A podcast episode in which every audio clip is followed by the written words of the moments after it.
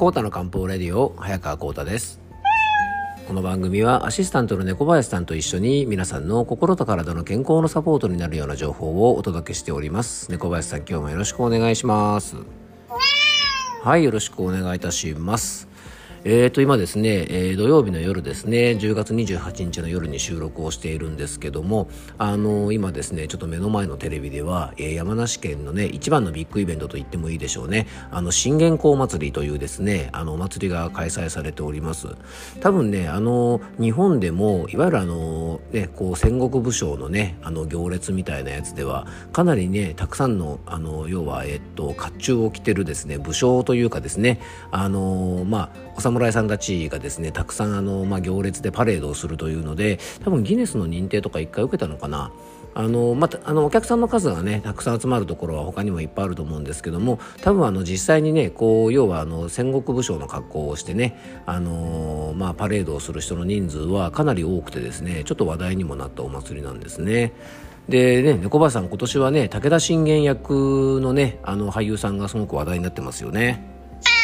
うん、あの毎年ですね今まではやっぱり武田信玄というとねやっぱ男らしくてこう強そうな人のイメージがあるのでいわゆるあの有名な俳優さんとかねあのちなみに僕がねあのこの信玄公祭りに出た時はあの松平健さんですね。あの松健サンバの松健さんがですねあの武田信玄公役をやってですねさすがね暴れん坊将軍とかやってるだけあってですね、まあ、時代劇に出てる方ですからもうあの甲冑の姿がですね本当に様になっていてですねすごいかっこよかったんですけどもあの今年はですねなんとねあの武田信玄公役にですねあのモデルでねあの女優の富永愛さんが扮するということでね結構話題になってますよね。まあでもね、こうね、あの、大奥っていうね、あの、ドラマでね、いわゆるあの、こう、まあ、侍役をね、まあ女性ですけども侍役をやっていたということでね、まあそんなこともあって選ばれたりしたのがあるのかもしれませんけども、あの、富永愛さんのですね、武田信玄役がすごくかっこよくてですね、もうこれなんかね、変なおじさんの俳優にやらせるよりはですね、もう本当富永愛さんみたいな素敵な女性がやった方がですね、まあ、よっぽどかっこいいんじゃないかなと思うぐらいですね、多分これ、あの、今後もね、すごく評判が良くてね、あの、まあ、もしかしたらね次からもまた女性の方がするなんていう風になるかもしれませんよね。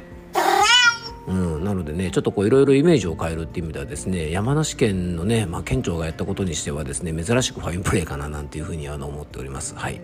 ということでねあのちょうどお店のテレビでね中継をちょっとこうつけてたんですけどもちょうどさっきねいらっしゃるお客さんとねあのテレビ見ながらねいろいろなんかお話ししてやっぱ楽しいですね。やっぱりこうできればね現地に行ってみたかったですけどもね、まあ、ちょっとお仕事があるので今日はテレビで観戦ということであの皆さんもね地元のお祭りねあのコロナも落ち着いてきてねいろいろ復活してると思いますのであのやっぱり地元のお祭りっていいもんですよね。はい。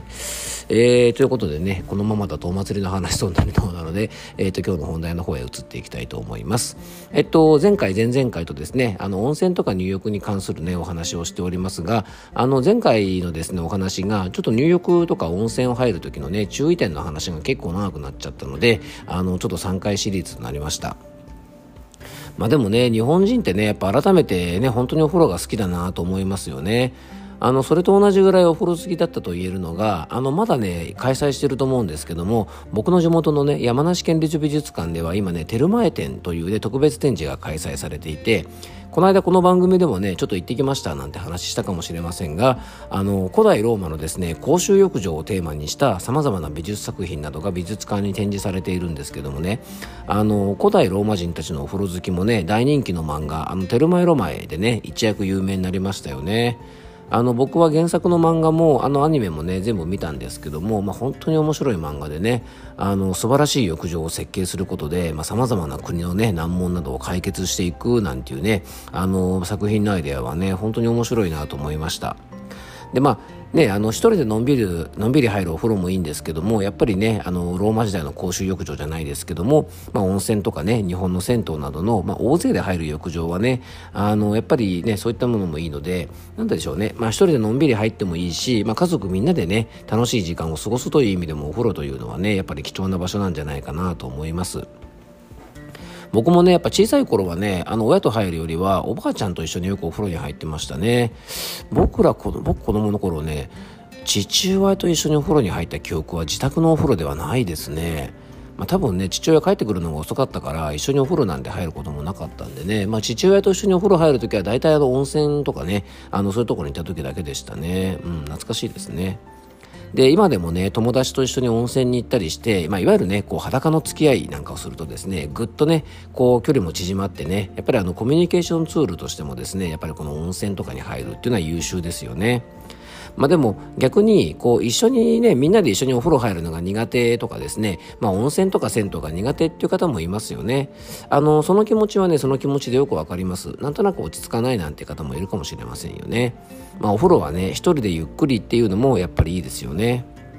まあ、とにもかくにもですねお風呂というのは、まあ、リラックスする場で楽しみの場なのでねまずは自分が心地よくてね楽しいと思える入り方をするのがやっぱり一番じゃないかなと思います。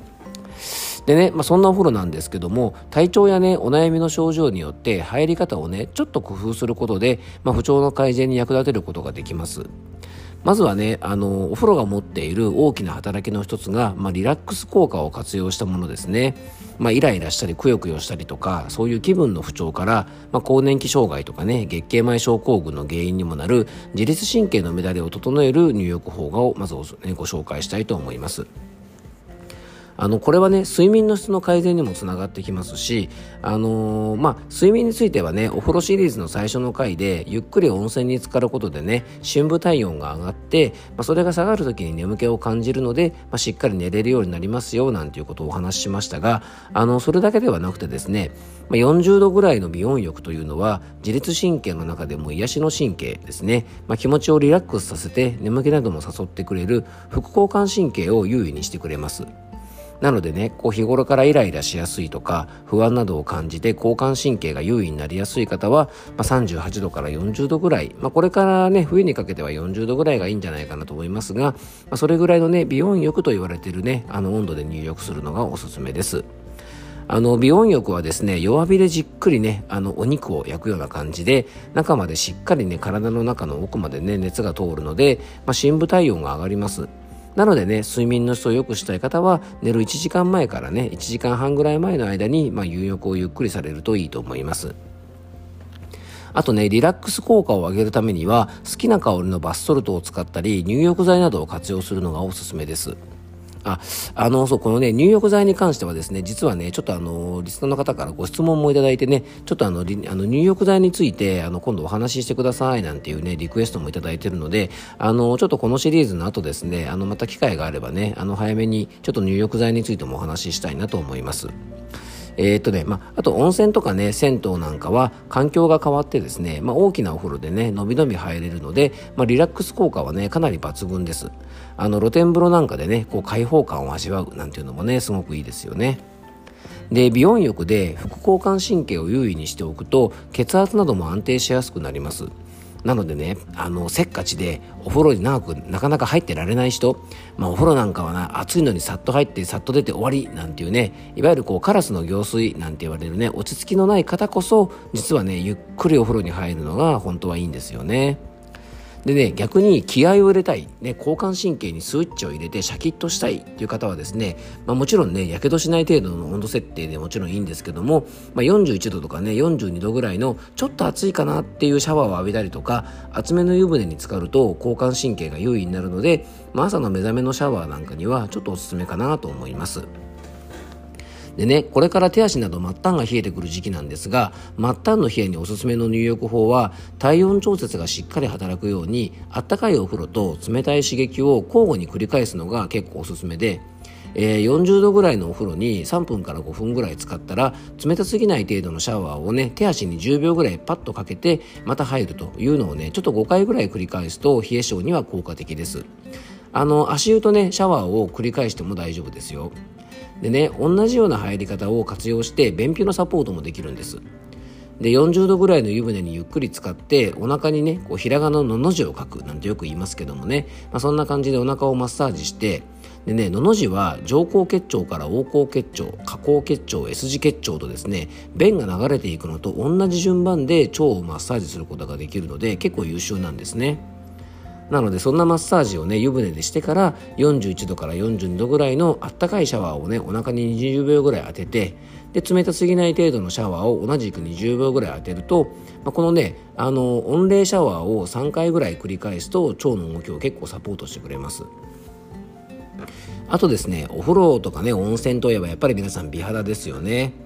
で発汗を促して老廃物の排泄をしてくれるお風呂は、まあ、お肌をきれいにしてくれますがこれちょっと気をつけなきゃいけないのが長風呂をしすぎたり汗をかきすぎると逆にね肌の潤いが不足してパサパサになっちゃいます。